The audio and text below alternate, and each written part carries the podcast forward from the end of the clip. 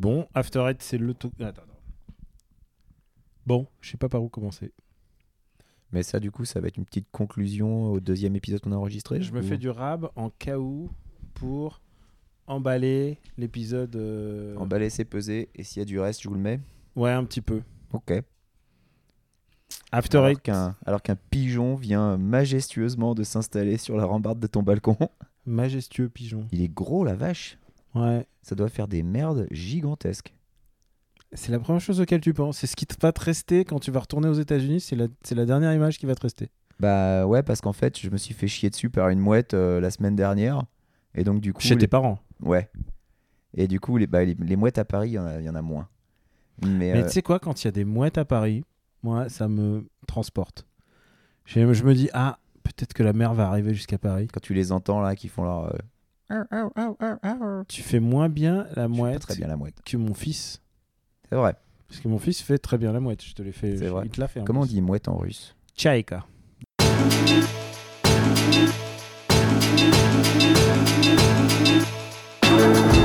C'était pas mauvais, c'était très mauvais. Voilà, exactement. Reprenons.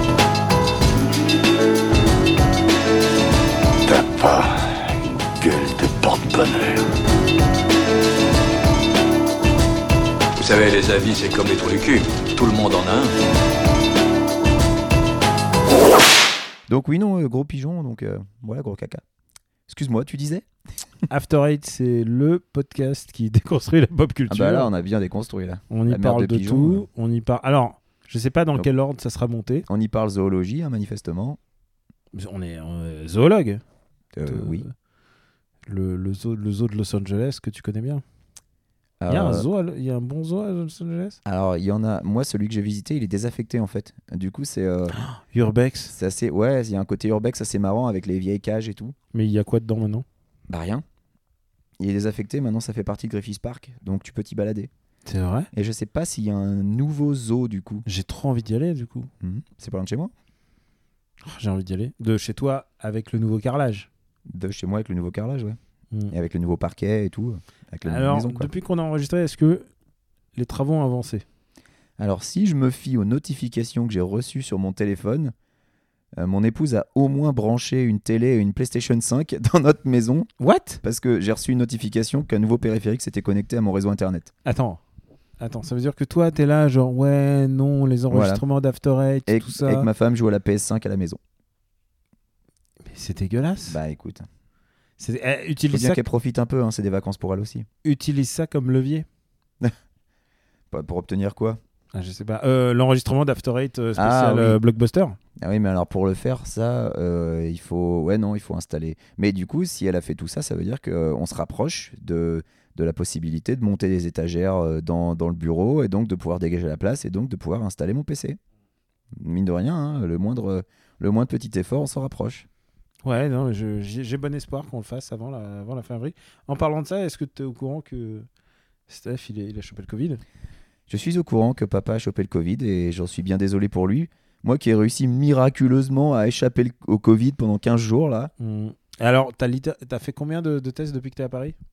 Euh, alors depuis que je suis à Paris, j'en ai fait. Alors j'ai fait deux autotests et j'en ai fait trois en pharmacie. Voilà. Du- En fait, pourquoi il en fait autant C'est parce que euh, pour être sûr de repartir. Voilà, c'est ça. C'est que pour retourner aux États-Unis, en fait, pour avoir le droit d'embarquer dans mon avion, il faut que je présente un résultat de test ant- euh, antigénique ou PCR négatif fait 24 heures avant le départ. Et donc, comme je décolle demain euh, en début d'après-midi, bah là, il fallait que j'en fasse un aujourd'hui, cet après-midi, pour qu'il ait moins de 24 heures. Ça y est, tu peux y aller. Et ça y est, je peux y aller négatif. Maintenant, je peux choper le Covid. Techniquement, pas, hein. techniquement, tu peux. Techniquement, je peux être positif dans une heure et encore Mm. prendre l'avion. Ce serait un petit peu idiot, mais Ouais. Ça serait, ça serait con. ce serait assez con. Ce serait vraiment débile. Je préfère ne pas le choper. Alors, euh, je fais ce bonus, mais en même temps, euh, euh, je sais pas dans quelle idée, dans quel ordre je vais le monter par rapport à l'autre. Ben, je ne sais pas Parce que plus. dans l'autre, on parle de de notre expérience de cinéma. Ouais, on fait, un, on fait un petit débrief Bon Dieu 3. On n'a pas vu Sonic 2 hein, au On final. n'a pas vu Sonic 2 et je- j'en suis vraiment désolé quoi. Moi non, moi j'en suis pas désolé. Je sais qu'il va falloir que je le regarde pour les blockbusters de toute façon. Donc... euh, Je suis désolé en plus parce que le premier, je l'avais vu avec Stéphane. Tu Ouais. vois, donc c'est un peu comme si on nous avait, c'est un peu comme si on nous avait gâché la fête de Sonic. Moi le premier, c'est le dernier que j'avais vu dans une vraie salle avant euh, le confinement. Même si pas des salles de projo euh, j'avais vu Onward, mais c'est une projection privée donc euh, Ouais. ça comptait pas. Ah, et dans une projection privée avec peu de gens. Oui, avec peu de gens. Ouais. Elle est bien votre salle de ciné de Projo? Elle est sympa. bah, J'imagine quand même. Ah oui, il y a une belle. Bon, c'est pas. C'est pas une salle euh, Dolby avec 800 places, mais elle est... non, elle est bien. Ouais, mais c'est une salle sans place. Ah non, elle est correcte, elle est très correcte. C'est une salle sans. Ah putain, je- Oh, plus de 100, je dirais. j'aimerais bien avoir une salle comme ça. Ah, moi aussi. Si t'étais millionnaire, tu- parce que moi c'est mon rêve, hein. si jamais un jour je touche au loto, je joue pas au loto, mais moi ça serait de- d'ouvrir un cinéma. Moi j'aimerais juste mon- monter un cinéma où je passe les, les tubes de Super Ciné Battle et les trucs que j'ai envie de mater. Alors, dans la, dans la, dans la ville euh, de naissance de mon épouse, un petit bled perdu au fin fond de l'Illinois, il y a un cinéma désaffecté Il est à vendre? Qui est la propriété de sa grand-mère. Ah mais oui. J'y étais allé faire de l'urbex, j'avais pris plein de photos. Ouais. Je sais plus si je te les ai montrées. Ah ben oui, oui, je me souviens. Et, euh, et la grand-mère elle avait dit si un jour on veut le reprendre, on peut le reprendre. Après, est-ce qu'on a vraiment envie de reprendre un cinéma dans un bled, un patelin où euh, globalement ça va nous coûter euh, une fortune de le maintenir en état? Je sais pas. Puis il faudrait qu'on habite là-bas aussi. Est-ce que j'ai envie d'habiter au fin fond de l'Illinois? Je suis pas certain. Ouais, je sais pas. Alors après, ça dépend. On verra les résultats du deuxième tour dans l'Illinois. voilà.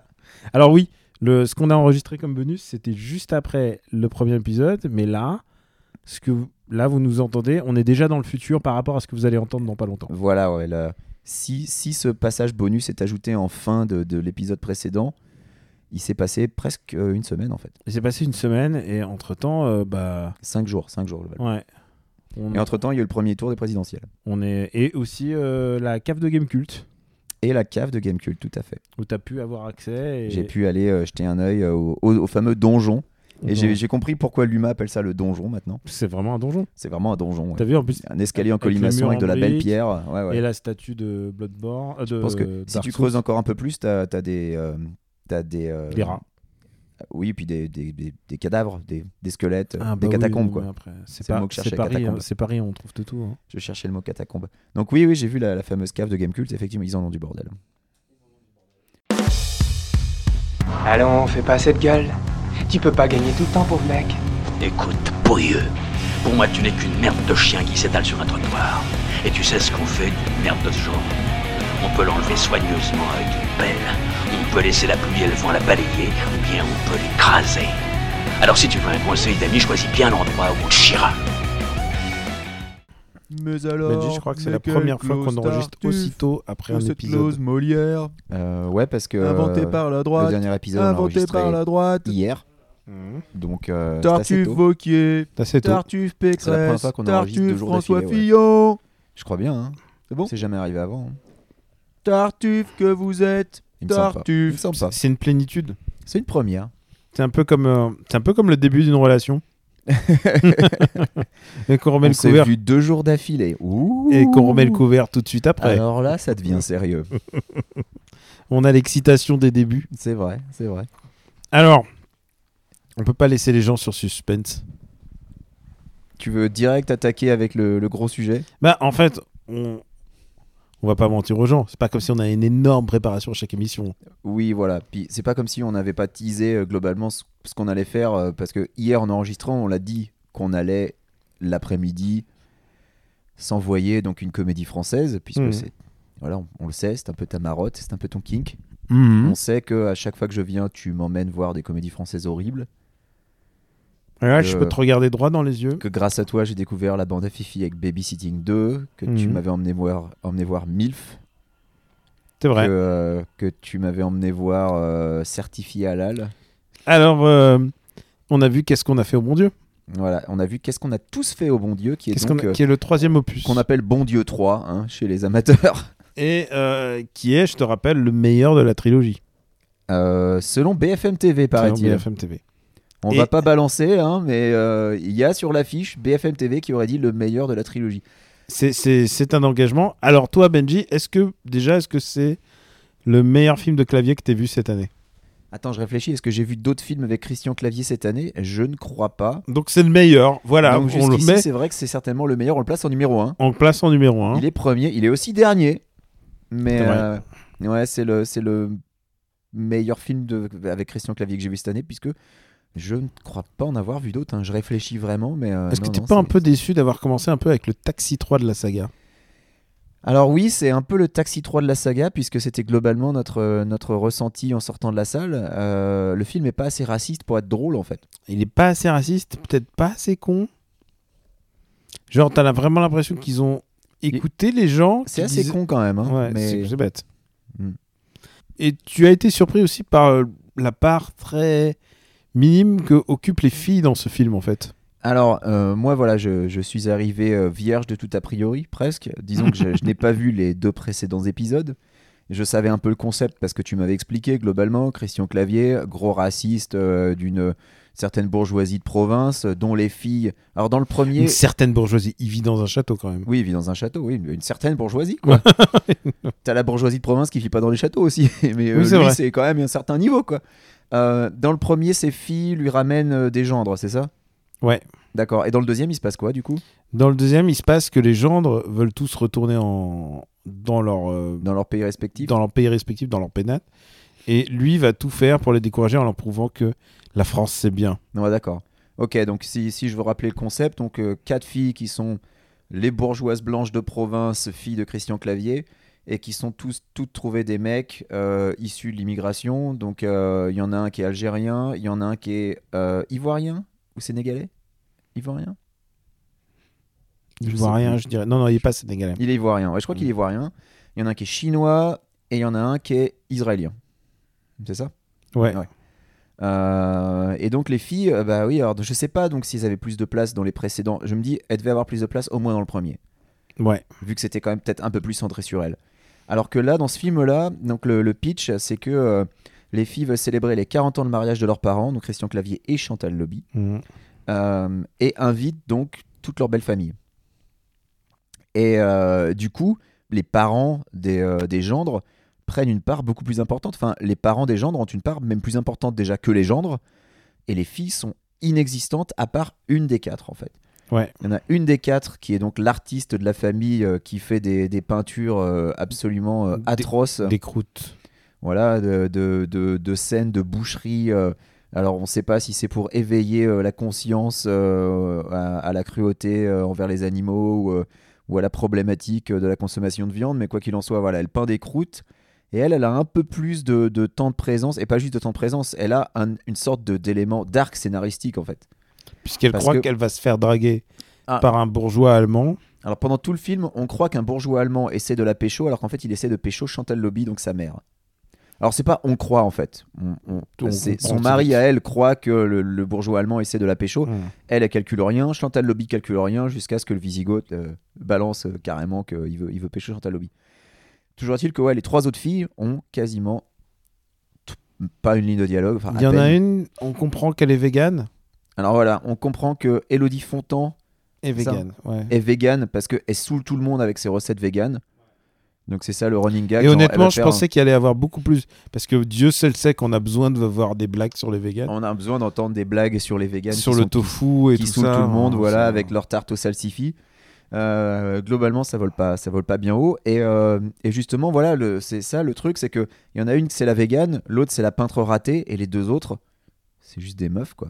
Mm. Elles ont absolument aucun trait de caractérisation. euh, on sait pas trop ce qu'elles font, ce qu'elles aiment, ce qu'elles Bah, Il y en a l'une, une c'est c'est celle qui était dans LOL qui, qui ressort. Voilà, Donc euh, Alice David, Alice David qui, Alice peu- David, donc qui, qui a remplacé une fille euh, de, de la- de- du film précédent. Ah d'accord, Ouais, parce que c'est comme les combats de gladiateurs, t'as le droit de racheter ta liberté au bout d'un moment. d'accord. Donc c'est une actrice qui n'était pas dans les précédents. euh, l'autre, a- l'autre s'est enfui. C'est la et- seule qui est, c'est le seul acteur à, à ma connaissance qui a réussi à s'enfuir de, de cette licence. D'accord. Parce que faut le dire, hein, tous les gendres et tout ça, quand tu les as en interview, ils en, ont- ils en ont plus rien à foutre quoi. Ouais. Ils sont juste là, ils prennent leur chèque, et ils Bah, savent que tu le sens bien. Enfin, globalement, il n'y a pas grand monde qui se sent impliqué dans ce film, quoi. À part deux trois, deux, trois acteurs euh, parmi les parents euh, qui ont l'air de pas trop se faire chier, mais tu sais quoi, tant mieux pour certains acteurs parce qu'il y en a un qui est poursuivi en ce moment.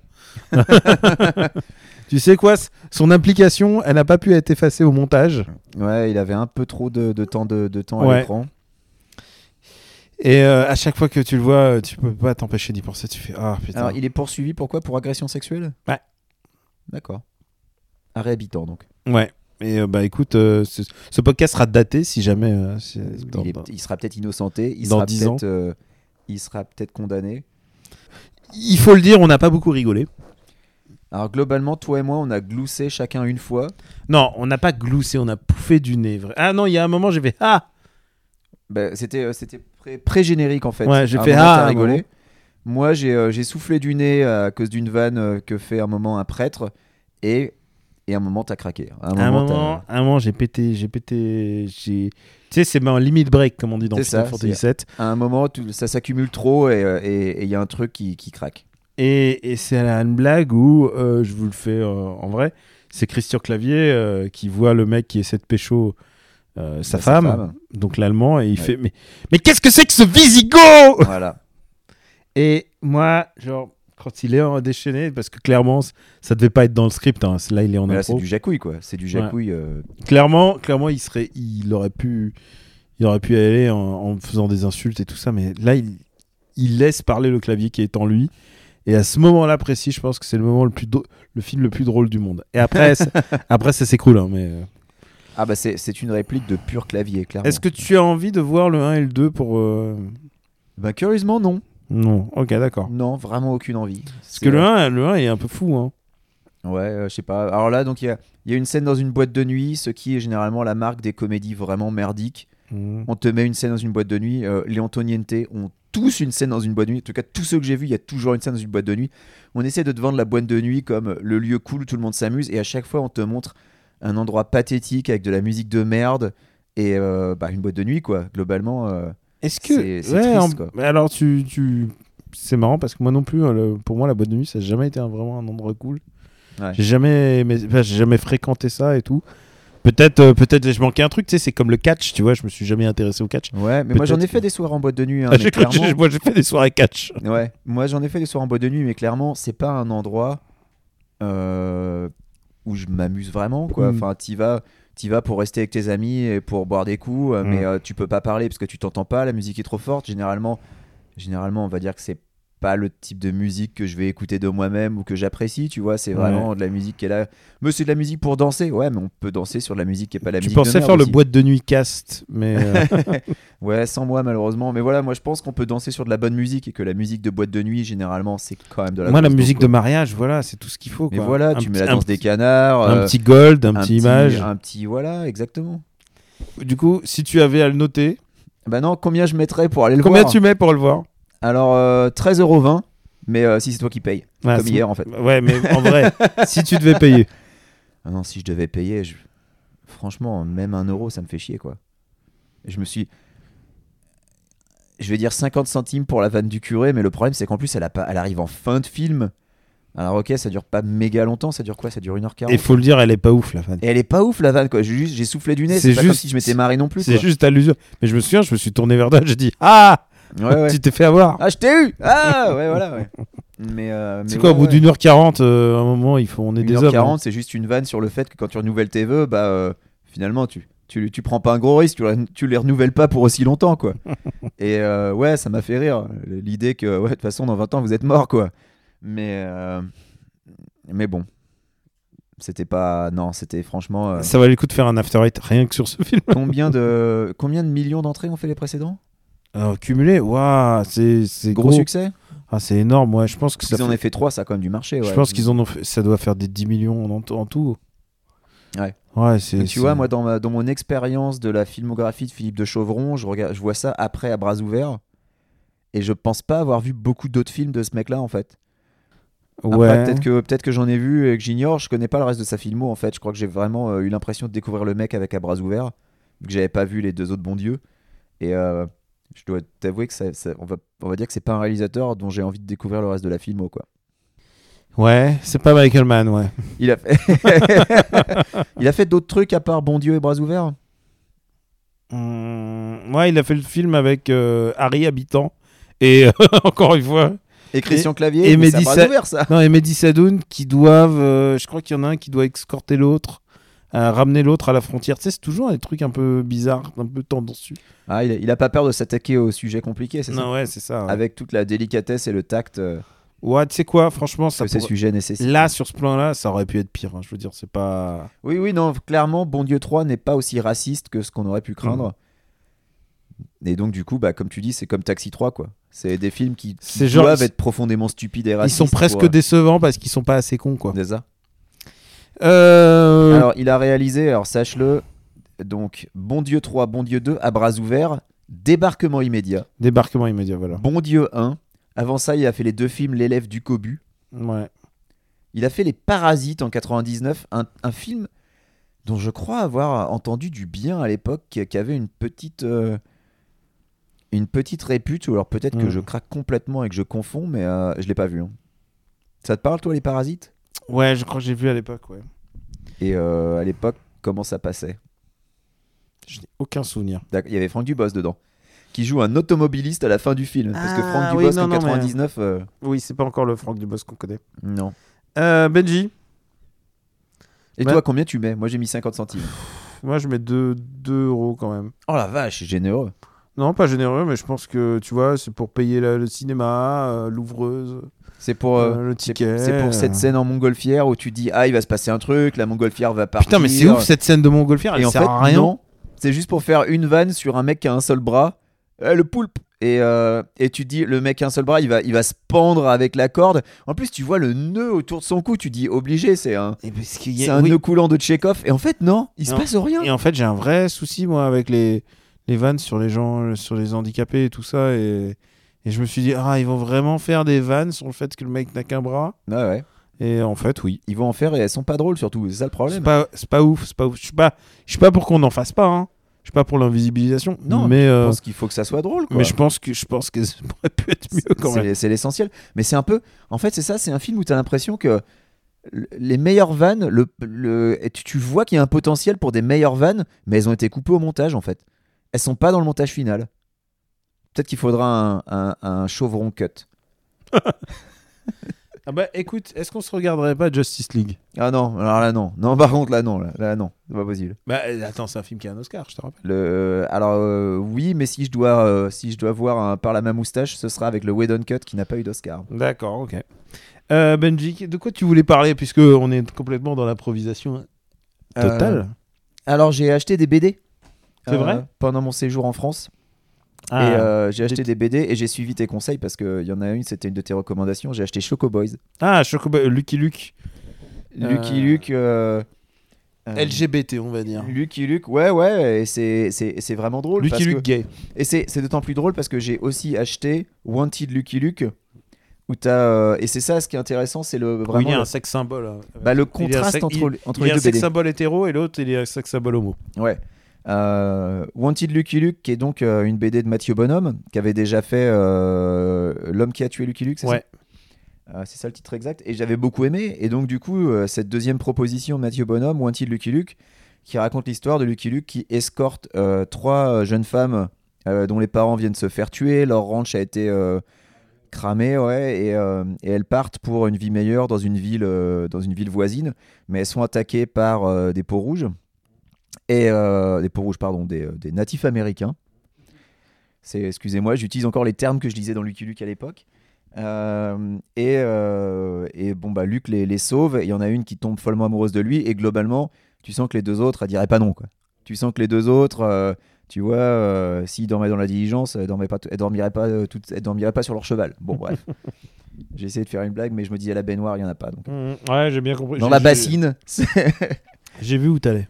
Et euh, donc, euh, et donc c'est intéressant parce que pendant tout l'album, évidemment, tu sais qu'il va rien se passer, quoi. Que Bah, euh, Lucky Luke. Je crois que ça fait partie même des exigences de l'éditeur, c'est que Lucky Luke ne couche pas et Lucky Luke reste. euh, Genre, tu as le droit de faire tout le monde gay, mais pas, pas Lucky Luke lui-même. Voilà. Moi, je me rappelle, euh, dans ma jeunesse, j'avais un album qui s'appelait La fiancée de Lucky Luke, euh, où c'était une histoire où on, on trimballait des jeunes femmes euh, de l'autre côté des États-Unis pour euh, les pour qu'elles se marient en fait avec des, des maris qu'elles s'étaient trouvés dans une agence matrimoniale euh, et Lucky Luke les escortait et euh, il y en avait une malheureusement euh, son, son promis était en prison et donc du coup elle se retrouvait avec Luc et bah, évidemment il se passait rien parce qu'à la fin il repartait célibataire Lucky Luke et donc Wanted Lucky Luke joue un peu là-dessus. Et évidemment, il ne se passe rien. Lucky Luke repart, repart à la fin de l'album euh, en, la laissant euh, éplorer, même en laissant les trois en fait un peu deg. Et euh, Choco Boys, là où c'est drôle, c'est que justement part de ce trope de Lucky Luke qui jamais ne sert une nana pour se dire peut-être qu'il est homo et, et- joue de ça en fait. Et c'est vraiment très intéressant. Enfin, c'est drôle quoi. Globalement, ça, ça s'amuse de, de préjugés. Et puis euh, où tu te dis que oui, à, à l'époque du Far West, comment était vue l'homosexualité euh, Est-ce que c'était quelque chose d'accepté plus ou moins ou, euh, ou comment c'était vu? Alors on se doute que c'était pas forcément super bien intégré aux mœurs, mais mais qu'après il y a eu des, des, des cow-boys homo, hein, évidemment. Enfin bon, Évidemment. tout le monde a vu. Enfin, pas tout le monde n'a vu Broback Mountain, mais il y a même une vanne là-dessus dans, dans l'album. Et donc voilà, donc c'est donc ce, ce cow-boy qui Ah, apprend Il y à connaître il y il y a des, vraiment des vannes très, très, très. Genre, il y a des bareback jokes, quoi. Ah oui, oui, il y a des bar... bah, il y a une vanne sur Bareback Mountain. euh, Ouais. dans le- et, euh, et donc voilà, donc c'est ce cowboy gay qui attend que son compagnon euh, les rejoigne, mais qui en attendant va aider euh, Lucky Luke pour, un, pour un boulot où il doit garder t'as des vraiment moutons le- ou des vaches. Tout le spectre. Mais alors, je trouve ça cool que, justement, il y avait cette histoire avec Astérix où ils disaient non, nous, Astérix, ça va rester le même personnage, on le donne Ouais. pas à des auteurs pour avoir des visions différentes. Je trouve ça vraiment génial qu'il le fasse avec Lucky Luke. Bah, je trouve ça assez bien parce que Lucky Luke, ça montre qu'il est malléable. Alors après, je pense pas que Lucky Luke, par exemple, arrive dans un, dans un village et tout d'un coup, il y a des extraterrestres qui débarquent pour lui dire qu'ils se battent contre les Nagma et les Toons. euh. Ouais, je vois à quoi tu fais référence. Ouais, je suis pas sûr que ça, ça marcherait, mais je pense pas que ça marcherait avec beaucoup de trucs. Mais je pense que ça, il faut être un, un vieil auteur un peu zinzin euh, qui supporte pas euh, l'arrivée d'autres formes de culture Mhm. autour de son œuvre pour, euh, pour avoir une idée pareille. Mhm. Personne ferait ça. Personne. Mais euh, ouais, non, ça prouve aussi que voilà, on peut, on peut adapter des trucs sans et que ça n'est pas vraiment d'importance, quoi, et que finalement, Ouais. finalement, ces icônes, bah, comme James Bond, quoi, c'est pas grave. À un moment, elles vont repartir à zéro. euh, et pour euh, même Batman, tu vois, pour euh, satisfaire une nouvelle régénération de fans, et que fatalement, toutes ces icônes, tous, tous ces archétypes vont toujours revenir à zéro à un moment. ou à un autre. Mais je trouve ça vraiment, vraiment cool de, de, de laisser, euh, de laisser certains auteurs donner leur vision de Lucky Luke. Ouais. Et, et c'est clair que le Lucky Luke de Mathieu Bonhomme, c'est pas le Lucky Luke de Maurice, même s'il il l'inscrit vraiment euh, dans le canon du Lucky Luke de Maurice, parce que t'as les méchants qui reviennent et tout. euh, euh, moi, j'ai bien aimé qu'il fasse revenir, qu'il fasse, intervenir le fils de Fil de Fer. Fil de Fer, c'était un des premiers Lucky Luke que j'avais. Et c'est un des seuls Lucky Luke dans lequel Lucky Luke tue son adversaire. Mais parce que dans les premiers Lucky Luke, il, il tuait ses adversaires. Et puis ensuite, je pense que ça doit être Goscinny qui a dû dire bon, on n'a plus le droit de le faire ou on arrête Ouais, de comme faire il ça. pouvait plus fumer au fur et à mesure. Voilà. ou- voilà enfin, je veux dire, Et il y a des vannes sur le fait qu'il fume plus et qu'il a un brin de paille. Enfin voilà. Euh, donc ouais, non, vraiment, euh, c'est, euh, je trouve que c'est vraiment super intéressant de permettre à des auteurs de donner leur, leur vision de Lucky Luke. Et oui, ils peuvent tout à fait cohabiter. C'est clair que le Lucky Luke de Bouzard ou le Lucky Luke de Ralph Koenig, c'est pas du tout le même Lucky Luke que celui de Mathieu Bonhomme. Et celui de Mathieu Bonhomme a cet aspect vraiment beaucoup plus adulte. Je vais pas filer à un gamin euh, les mes albums de Mathieu Bonhomme. Je pense qu'il faut attendre quelques années, alors que alors que Lucky Luke classique de, de Maurice. Ouais, et, et en même passe. temps, il continue à te faire des albums pour les kids, quoi. Et Ouais. C'est pas, c'est pas plus mal. C'est Et euh, je trouve ça vraiment intéressant. comme c'est vrai Gaston. que- Gaston, il y a eu Gastoun. Tu Et- vois. ah ouais, non mais Gastoun. Et mais c'est ce qu'ils ont, c'est ce qu'ils font aussi avec Spirou en laissant Mm. euh, le Émile Bravo. Alors j'ai, euh, je continue de les acheter euh, les, les Émile Bravo, mais en fait je les lis pas. J'attends d'avoir tout pour Ah lire bah, l'espoir malgré tout. C'est fini l'année prochaine, je crois. Ouais, c'est fini l'année prochaine. Donc le seul que j'ai lu c'est le premier, euh, donc Journal d'un ingénu. Et euh, l'espoir malgré tout, il y en a deux ou trois sorties là? Je crois qu'il y en a deux. sor- Il y en a deux sorties. Le troisième arrive? C'est ça, ouais. Il y en a deux sorties, donc je les ai. Enfin non, il y en a trois sorties. Il y en a quatrième arrive. Voilà. voilà. Merde alors. Oui alors je dois avoir les trois. Je crois que j'ai tous ceux qui sont sortis, mais Mm. que je les ai pas encore lus. Voilà, j'attends. Je crois, hein, mais je m'y perds un peu. Mais après, euh, voilà. bah. Mais c'est vachement bien. Ah bah ouais, super. C'est vraiment vachement bien. Donc ouais, je suis vraiment... on a de la chance que ça soit tombé sur lui et pas sur un autre dessinateur. En fait, je pense que Oui, il était le mec parfait pour la situation. mais je trouve que c'est vraiment une super démarche, euh, ce, que, ce qui est fait autour de Lucky Luke. Et je me demande comment ça, comment ça fonctionne au niveau des ayants droit. Qui sont les ayants droit de Maurice, en fait Euh, Qui Ah bah, possède tous les droits sur, sur Lucky Luke Parce que ça devait être une- partagé avec Goscinny aussi. Non, mais c'est une maison, euh, c'est une maison qui se charge de tout. Après, euh, Mais, euh, mais c'est vraiment cool Mm. ce qu'ils font. Et, euh, et je trouve que ça, il y a d'autres personnages qui mériteraient. Alors, t'as d'autres personnages comme ça de notre enfance qui sont complètement, enfin genre, qui se souvient de Bug Danny ou de Ricochet, enfin de personnages comme ça, qui sont Ah, tombés dans l'oubli parce qu'ils n'ont jamais survécu. Quoi. il y a un fandom. Hein, c'est comme Raoran. euh, Ouais, mais c'est un fandom des vieilles histoires. Parce que euh, est-ce que ça sort encore du Ricochet Je ou sais du Bug pas. Danny? Euh, Kenna et le Scramustache. Le Scramustache, ouais, mais alors tu vois, j'avais complètement oublié. J'ai jamais lu le Scramustache. Il y a 85 ans, putain. 44 albums. Et j'en ai pas lu un seul. Bah, Benji, moi, en ce moment. Merde, c'est nul comme enchaînement.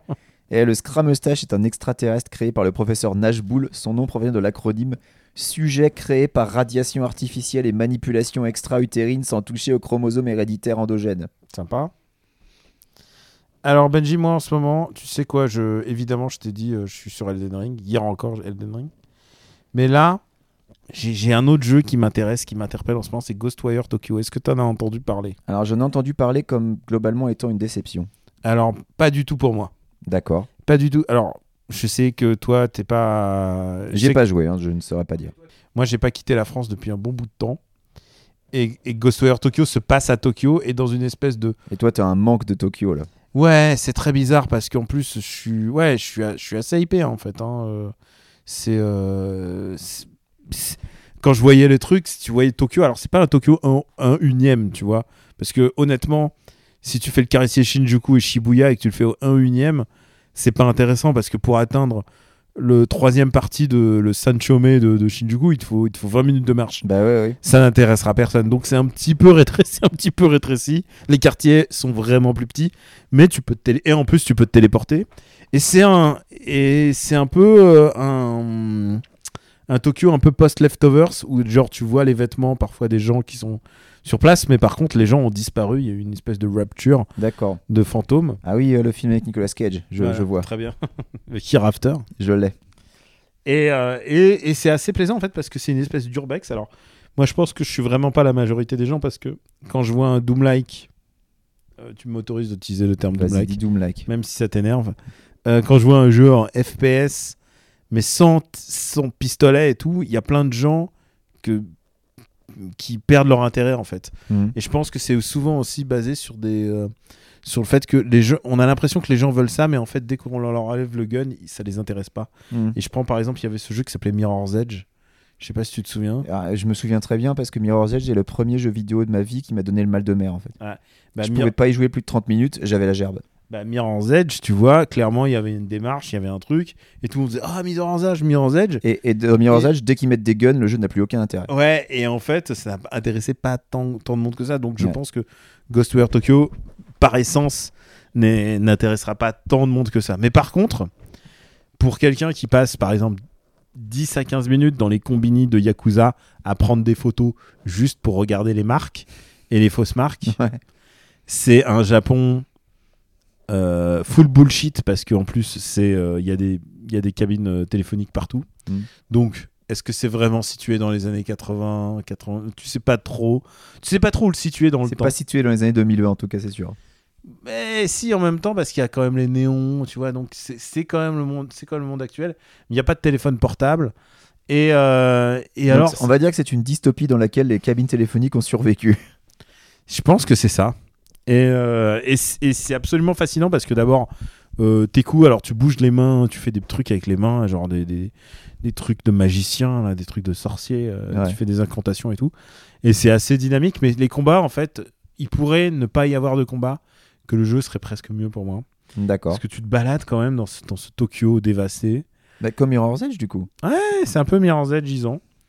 Euh, et et c'est euh, et, et honnêtement, j'y prends un plaisir fou, quoi. Et, D'accord. et, et en même temps, il y a le plaisir de la map dite euh, Ubisoft. C'est-à-dire, tout d'un coup, tu te retrouves avec une map avec plein de petits, plein de petites merdes, Il n'y a pas de tour de contrôle, rassure-moi. plein de petites diodes. Non, alors il y a pas de tori- Si, il y a les torii. Ah merde. Il y a les portails. Et en fait, il faut actionner les torii de chaque section pour avoir accès à chaque section. Donc, ça représente. C'est vraiment les mécaniques qu'on voit depuis 10-15 ans euh, dans le monde du jeu vidéo en Occident Ouais. mais réadapté à la sauce japonaise, en, en, en ayant l'air de te dire non mais les combats on s'en fout, ce qui compte c'est le c'est l'ambiance Ouais. et, et, et tu te fais attaquer par des euh, tu te fais attaquer par des, des espèces de de- de- d'étudiantes des des, des des bah ouais des filles en en uniforme euh, d'école mais euh, acéphales tu vois elles ont pas de tête tu vois c'est très bizarre Ah, c'est Persona.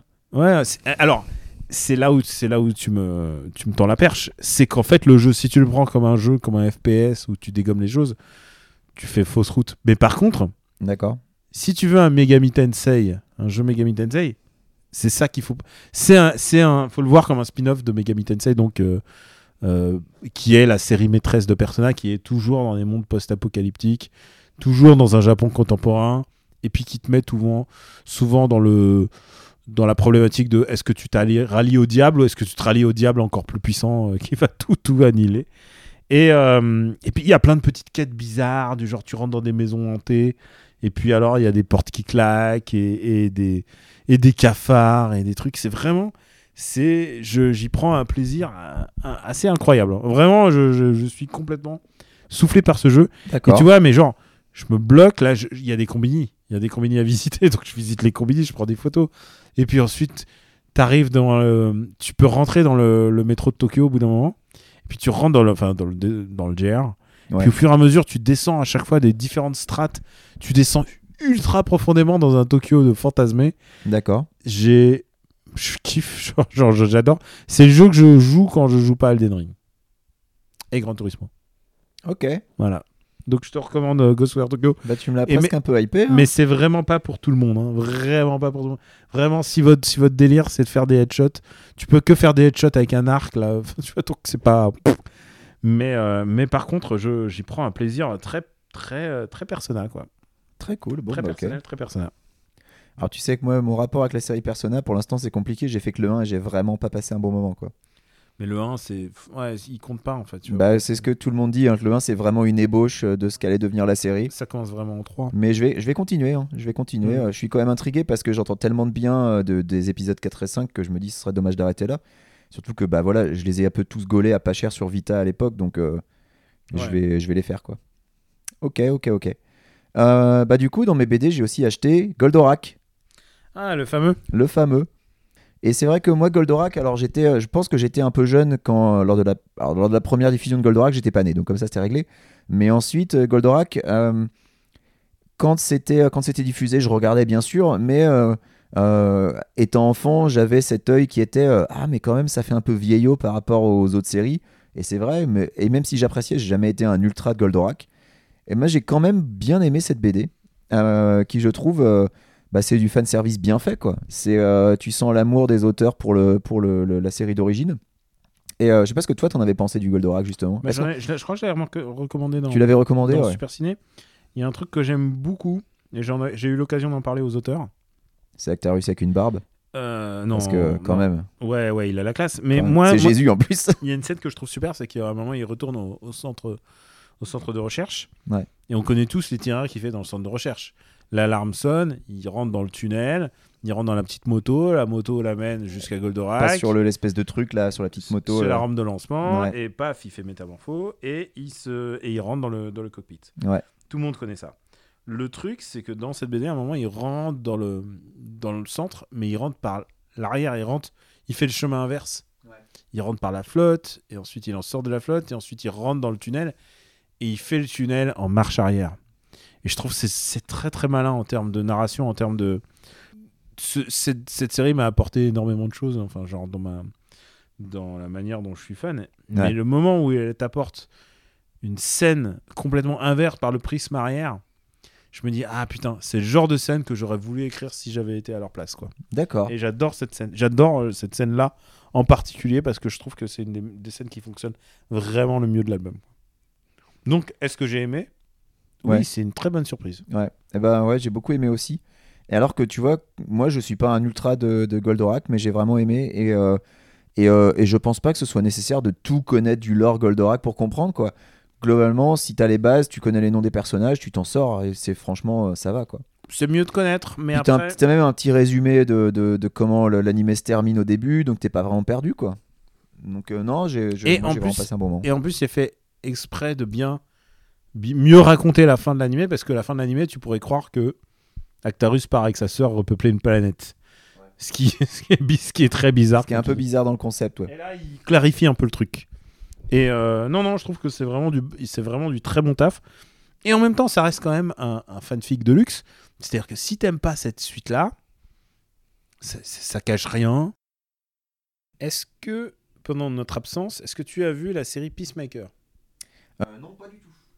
Eh ben écoute, moi, j'en- J'ai vu son film origine puisque j'ai vu euh, The Suicide Squad, mais j'ai pas encore eu le temps eh ben, de voir la- Peacemaker est bizarrement, alors j'en suis qu'à la moitié, mais très satisfaisant. C'est vraiment beaucoup de vannes et c'est l'histoire d'un mec qui essaie de faire la justice alors qu'il est très violent et un peu bête en fait. et je pensais que le, la James Gunnisation de, du, du monde d'ici, c'est bon. Je croyais que c'est bon, j'en ai un ras-le-bol des petites vannes et tout ça.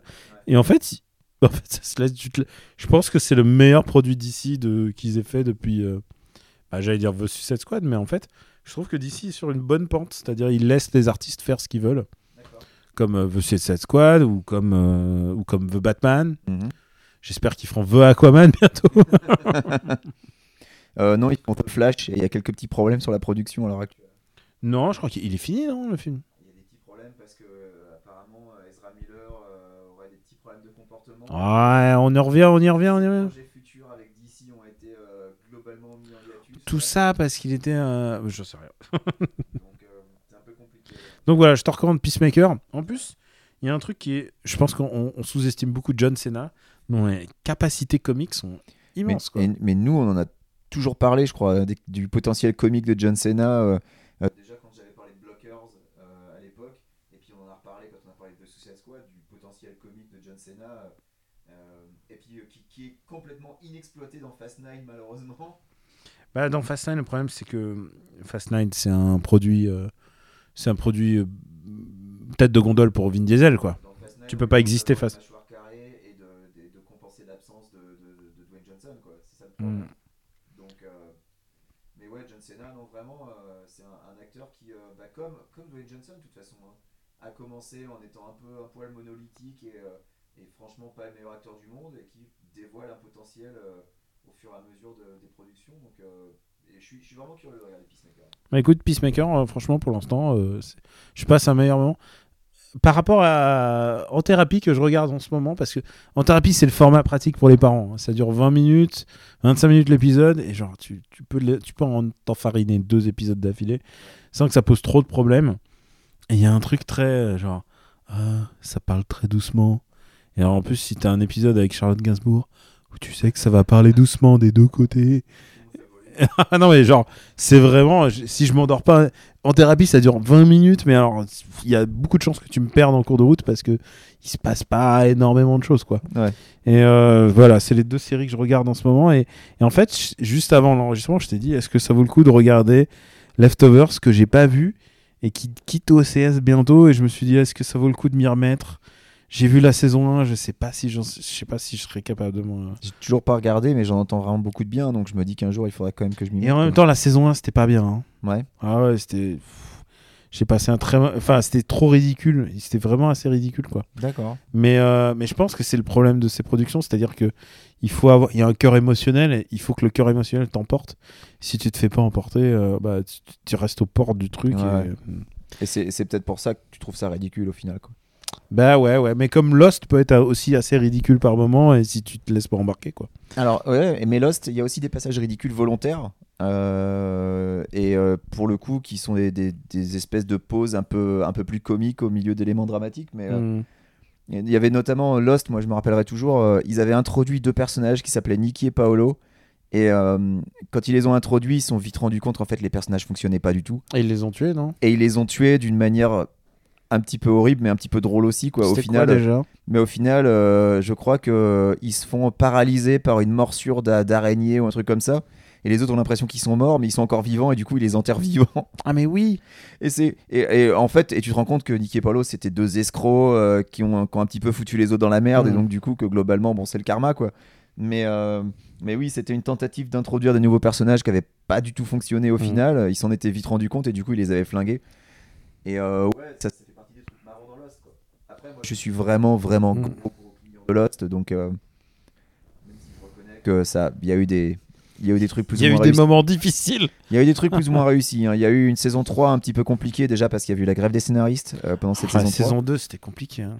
La, la fin de la saison 2 était vraiment très compliquée. Ah, non, c'est- Ou Avec l'introduction de Desmond, qui est le meilleur personnage de toute la série. Euh, mais oui, la fin de la saison 2, le début de la saison 3. mais- Il Moi, reste c'est pas- mon personnage préféré, moi. Ah, moi, c'est Desmond, c'est vraiment. Ouais, mais je sais que c'est truc cliché de dire Desmond. Moi, c'est pas Desmond, moi. C'est qui ton personnage préféré? Moi, c'est Faraday. Ah, Faraday. Mais c'est un personnage intéressant. C'est un personnage qui, Qui a qui a un introduit, des meilleurs épisodes de toute la série aussi. Ouais, euh, qui a introduit assez tardivement aussi. qui est hein. introduit très tardivement. Ouais. Mais, euh, mais madame n'est pas allée jusqu'au bout. Je crois que c'est saison 4, elle a dit ah, j'en peux plus. C'est dommage parce que je pense que la saison 5 de Lost est la meilleure saison de toute la série. Hmm, C'est possible, ouais, c'est possible. Et après la saison 6, la saison 6 c'est un peu mitigé. Bah, il faut boucler le truc, quoi. Ouais, mais euh, c'est c'est mitigé, mais je trouve que la saison 6 arrive encore à avoir des bonnes idées. Mm. Et euh, moi, je défends toujours la conclusion de la série. Je pense que c'est une excellente conclusion. Ouais, enfin, c'est pas, c'est pas pire que les moments que j'ai vécu en tout cas. Euh, Benji, tu sais quoi? Il va bientôt falloir y aller. Pour... Est-ce que c'est- est-ce qu'on a la durée d'un mini-zode Je sais, Je pas. sais même Est-ce que j'ai appuyé sur play en fait? J'espère que tu appuies sur record surtout. Euh, est-ce que... euh, sur record, oui, c'est vrai. Eh ben, on a, on a 42 minutes dans la boîte. Ah bah voilà, ça fait un petit mini-zode. Ça J'ai même une un- petite reco. Vas-y, vas-y, balance la reco. J'ai même une petite reco, c'est un podcast. Euh, c'est un podcast qui s'appelle Shitlist Ah, et euh, que tu je suis, connais, pas- je suis passé une fois. que tu que tu connais puisque tu y as participé. Une fois, Et, ouais. euh, et, euh, en fait, euh, moi, j'étais, je commençais un peu à tourner à vide dans mon backlog de podcasts et je me suis dit, bon, faut que j'en, faut que j'en rajoute des nouveaux. Et donc, je suis tombé sur Shitlist et le principe, c'est que donc c'est une bande de, de, de, qui sont, de gars qui sont déjà podcasteurs ou youtubeurs par ailleurs, qui, se, qui se regroupent pour faire une liste de, de trois films. Et globalement, bah, ils se les envoient et ensuite ils en parlent. Et globalement, à chaque fois, c'est des films qui sont quand même considérés comme étant d'énormes purges mais pas toujours. Et euh, le côté que je trouve vraiment très très intéressant dans Shitlist, c'est que à chaque fois, tu as une surprise parce que tu as, un des participants qui a aimé un des trois films pour une raison euh, complètement indéfendable, mais qui va essayer de, de- de- d'expliquer pourquoi lui il a aimé le film ou elle, elle a aimé le film. Et euh, c'est ça que je trouve intéressant parce que globalement, moi, les, euh, ça arrive qu'il y ait des podcasts où tu as des gens qui vont défoncer des films euh, unilatéralement sans Mm. qu'il y ait jamais la moindre contradiction. Et au bout d'un moment, c'est fatigant en fait. Moi, j'aime bien, euh, j'aime bien entendre un peu de contradiction. Et je sais que nous, par exemple, Regarde, RPU, m'as, tu m'as pas laissé défoncer Lost. je t'ai pas laissé défoncer l'os, mais dans le RPU, on n'est pas toujours tous d'accord. Non, c'est clair. Il y a des films sur lesquels on va être d'accord pour les défoncer, mais il y en a d'autres où justement, moi, je vais avoir aimé et vous deux non, ou, ou Stéphane va avoir détesté un film que nous deux on a aimé. Euh, ou alors tu vas vouloir défendre un film comme Rampage, où moi je vais être mitigé et où Stéphane va le détester. Enfin voilà, bon bref. Et Shitlist, bah, c'est un peu ça. Je retrouve un peu ça. Avec, euh, euh, j'ai déjà entendu, il y en a un qui à un moment, je vais pas dénoncer, a, commencé à essayer de défendre Venom. Et j'avoue que. et c'était pas juste en disant que c'est parce que le jeu de Tom Hardy le faisait mourir de rire. Non, non, non. Il, il était très sérieux à essayer d'expliquer pourquoi Venom, bah, lui, c'était pas son, son- le pire film qu'il ait vu. Et, euh, et je suis pas forcément toujours d'accord avec les, arguments déployés, évidemment. Mais c'est toujours intéressant parce qu'à chaque fois, c'est argumenté et globalement, c'est drôle, quoi. Moi, j'étais là-bas pour euh, dire que. euh, Toi, c'était pour la bande à Fifi que tu y étais. Épouse-moi mon pote était le pire film de la, De la bande à Fifi. de la bande à Fifi. C'est le pire film de la bande à Fifi que j'ai vu, donc je suis d'accord. Ouais. Ouais, ouais, ouais. Bon, bah écoute. euh, bah, et donc voilà, shitlist. Shitlist. Et, euh, et, euh, et je dis pas ça parce que, euh, parce que Marvin est un ami du show et qu'il est présent sur notre Discord, mais, euh, mais voilà, coucou Marvin. Et, euh, et ouais, non, c'est vraiment cool, shitlist en fait. Et Je, toi, je- tu t'y connais en podcast parce que tu t'es fait 12 heures d'avion là. je passe du, des bons moments. Euh, je me suis fait 11 heures d'avion et bah, du coup, oui, j'ai écouté un épisode de shitlist dans l'avion d'ailleurs. Et bah écoute, du coup, je me sens obligé de faire une reco. Bah, bah vas-y. Je suis en train de jouer, mais tu sais quoi, je- si je m'entendais euh, il y a 10 ans, je suis en train de jouer à Gran Turismo quoi. Bah ouais. Je sais pas ce qui Je m'arrive. te, je te savais pas fan de jeux de voiture. Mais je sais pas ce qui m'arrive, mais le défi Gran Turismo, je suis Le hypnotisé. simu en plus. C'est même pas un jeu arcade, c'est un jeu simu. C'est un jeu simu et je suis hypnotisé et j'essaie de faire des temps maintenant parce que j'ai fini. En fait, pourquoi c'est le jeu le plus chill de l'univers? Je peux le dire, avant qu'on enregistre cet épisode, moi je me buvais un café tranquillement pendant que Daniel est en train de s'acharner à essayer de, de faire du time trial Mais- euh, C'est ça, c'est qu'avant. à Gran Turismo 7. Avant, il y avait euh, genre, pour moi, Gran Turismo, c'était des, des menus chiants et équiper ta voiture de telle manière. Et là, tout s'est fait de manière très très naturelle que ça soit pas chiant, que ça soit limpide et que Ils ont pas- streamliné la simu. Ils ont streamliné la simu de manière à te faire t'as des PP qui t'expliquent la puissance de la voiture et tout. Et, et surtout, il y a un café. Et ça, c'est le truc le plus important, c'est qu'une fois que tu as réussi un défi, les mecs, le mec t'invite au café, il dit Ah, t'as récupéré la, la troisième Lancia. Viens, je te parle de l'histoire des Lancia. et alors, tu sais quoi? Jusqu'à hier, j'en avais rien à foutre de l'histoire des Tu Lancia. récupères une Citroën Xara et t'as Sylvain Lévy qui vient boire un café avec toi. Mais là, là, c'est, c'est, c'est genre, tu récupères des bagnoles, a un trio de bagnoles, et alors tout d'un coup, tu as une espèce de, de, de, de mise en place, tu sais, c'est genre, tu es dans une abbaye abandonnée, et tout d'un coup, il y a les trois Peugeot qui s'alignent pour faire une photo. genre comme si c'était Models Inc. Quoi, c'est ridicule. c'est assez ridicule. Et, Et, en et plus, je, peux, je peux dire, hein, tu fais du mode photo. il y a du mode photo, et puis ensuite, il y a un mec chauve, mais ultra souriant, qui arrive et qui est. Oh, il faut que je te, faut que je te raconte encore des choses sur ces voitures. Genre, il y a toujours un personnage. Et alors, en fait, au début, ils avaient un tel sourire et tout. j'ai- J'espérais que ça soit une IA qui les ait créés. Ouais. Et en fait, non, c'est des vrais joueurs. vrai de- joueur de Gran Turismo. C'est des vrais joueurs de Gran Turismo. Donc, ils ont fait appel à leur commu. Donc, j'imagine le truc un peu positif et tout. Alors, euh, et d'ailleurs, je tiens à remarquer, remarquer qu'il n'y a pas beaucoup de filles. Il y a Sarah. Mais Sarah, à chaque fois, Mais elle c'est arrive. très good vibes tout ça, je trouve. Ouais, mais Sarah, elle arrive et à chaque fois, elle me dit Ah, quelques secondes et t'étais dans le bronze, quel dommage.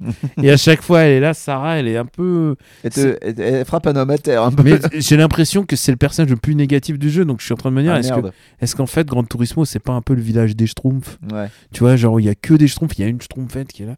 Et euh, mais, c'est, mais c'est passionnant. Et alors, je sais pas, en stream avant, j'étais en train de mettre Gran Turismo. C'est très bizarre de jouer à un jeu comme ça, alors j'assume complètement, mais en même temps, j'ai l'impression que c'est un jeu qui voterait Pécresse, quoi. tu vois, c'est genre. C'est genre. C'est un jeu d'automobile. Hein. C'est un jeu d'automobile, en plus ça passe dans la Sarthe. Et la Sarthe, on sait, c'est François, François Fillon. Fillon et son compte au Crédit Et Agricole. compte au Crédit Agricole qui partage avec Pénélope. Pénélope, Pénélope. Pénélope. Non, non, mais vraiment, Réellement, tous les éléments de ce jeu me fascinent. Me fascinent. J'ai jamais. Et pourtant, je joue à Elden Ring, hein.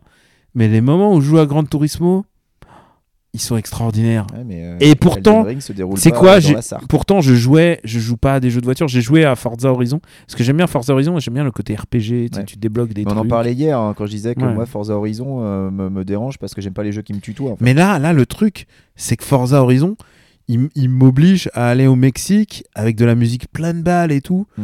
Et genre, il y a un petit côté post-colonial un peu dérangeant quand même, tu vois. Avec C'est comme quand tu regardes le. Moi, je suis pas fan du tout du Paris-Dakar et tout, Ouais. l'espèce de caravane de publicité qui traverse le désert et tout. Je déteste ça.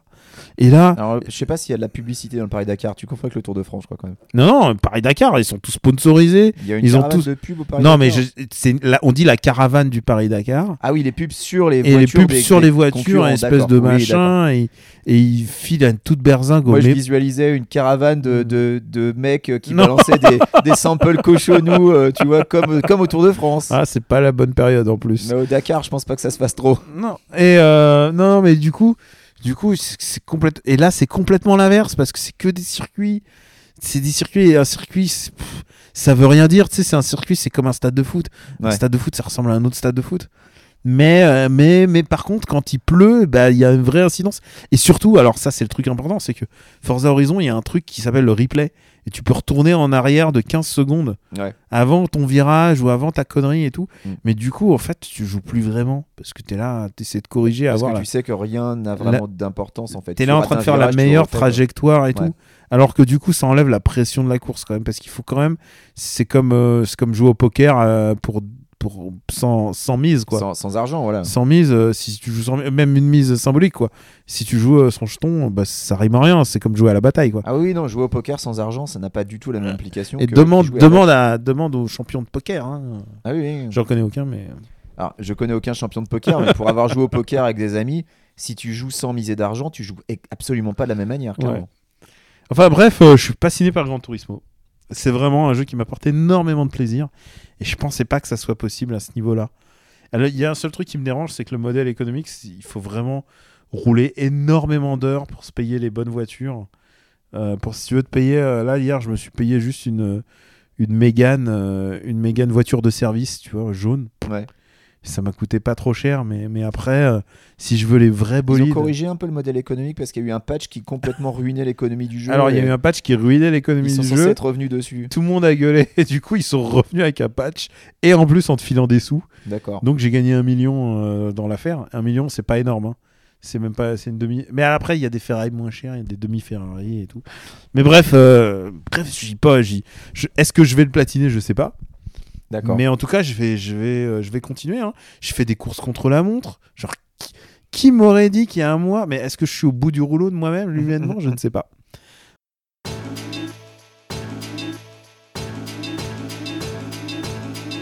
Euh, Est-ce qu'on n'irait pas chercher mon fils en fait? Je suis en train de me dire Ah, à la oui, crèche. faut qu'on aille à la crèche. Parce qu'il faut aller chercher mon fils et on va pas le laisser quoi.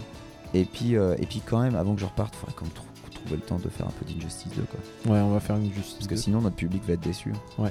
Et, et hier soir, euh, je tiens à, à- à remercier tous les gens qui nous, ont rejoints pour notre partie de Mario Kart improvisée euh, post premier tour, Ouais. parce que c'était cool. Et ça fait, ouais, ça nous a fait du bien en fait. Ouais, Les jeux vidéo, tu sais, c'est comme après une rupture sentimentale, ça fait toujours du bien. ça décompressait un peu, ouais. J'ai fait, tu sais, le DDR post-rupture, c'est c'est un Mhm. truc. Je pense qu'on devrait faire des séances de Dance Dance Revolution euh, euh, après le premier tour. Ouais, je, je sais où il y a des bornes. Et bah, c'était tout pour ce After Eight vraiment pas habituel. Ouais, c'était très, bah, c'était un After Eight live déjà. Est-ce qu'on va, est-ce qu'on va le, est-ce que canoniquement on va lui donner un chiffre? Ouais, je pense. Ouais, on va dire que c'est le 143, on va dire. Alors je sais plus pas. du tout où on en est dans le chiffre. C'est parce que 143, bah, j'ai fait 142, il est monté là. D'accord. Mais Ah par oui, contre, ouais, mais par contre, quand je vais chercher mon fils, j'ai pas le temps de le pousser. Tu vois, il y a toujours Ah un truc. ouais, je comprends. hein. C'est la, la- le la Ronan, c'est qu'il y a toujours un truc à faire et t'es toujours un peu acculé. Et euh, bah, on vous remercie de nous soutenir. Ouais. Merci pour les gens qui donnent sur patreon.com slash RPU. Merci aux gens qui nous écoutent, ceux qui donnent comme ceux qui donnent pas. Ouais. Euh, oui, si vous, eh, vous savez quoi, si vous passez du temps à nous, euh, nous écouter, bah, on vous si on- remercie. Si on peut vous donner un peu de, un peu, d'un peu de bonheur, Mm. si on vous permet de rigoler au moins un petit peu, ben nous ça nous fait plaisir. Et il y a, il y a eu euh, quelqu'un qui nous a demandé, parce qu'on était à un, mariage, il nous a demandé, Eh, mais votre audience, euh, ça doit être bien? Et je dis, bah ouais, mais on sait J'ai pas. pas regardé depuis super longtemps, donc je sais pas. On sait pas. Et donc, du coup, ça se trouve, on sait pas. Peut-être vous êtes 10, 100, 1000, on sait pas. 1000, 2000, Bah, si vous êtes 1000. 10, merci à vous les gars, et Voilà. on fera une équipe de foot un jour. Et euh, Et à 12, on fait un Mario Kart, hein. c'est un vrai. tournoi de Mario Kart. En tout cas, on vous embrasse très fort. Et puis, bah, toi, bon voyage. Bah, merci Daniel. On va bien s'amuser là-bas. Ah bah, J'ai pris rendez-vous pour, pour moi J'espère que tu vas venir me voir, oui. à Los Angeles. Et j'ai pris aussi rendez-vous euh, pour mon fils. Pour ton fils, pour le stage linguistique. Stage euh, linguistique dans 6 ans.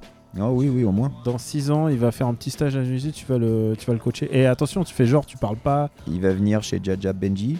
Diadia Benji. Et tu, tu ferais genre, tu parles pas français. Ah non, pas du tout. Voilà, c'est c'est comme ça qu'il faut. Je ne parle pas français. Full immersion. Allez, on vous embrasse très fort et on vous dit à très très très bientôt. Et à très bientôt sur After Eight. Vous désabonnez pas, hein. il y a des épisodes qui arrivent. C'est juste le temps de poser des étagères. Ciao à toutes et à tous. Ciao.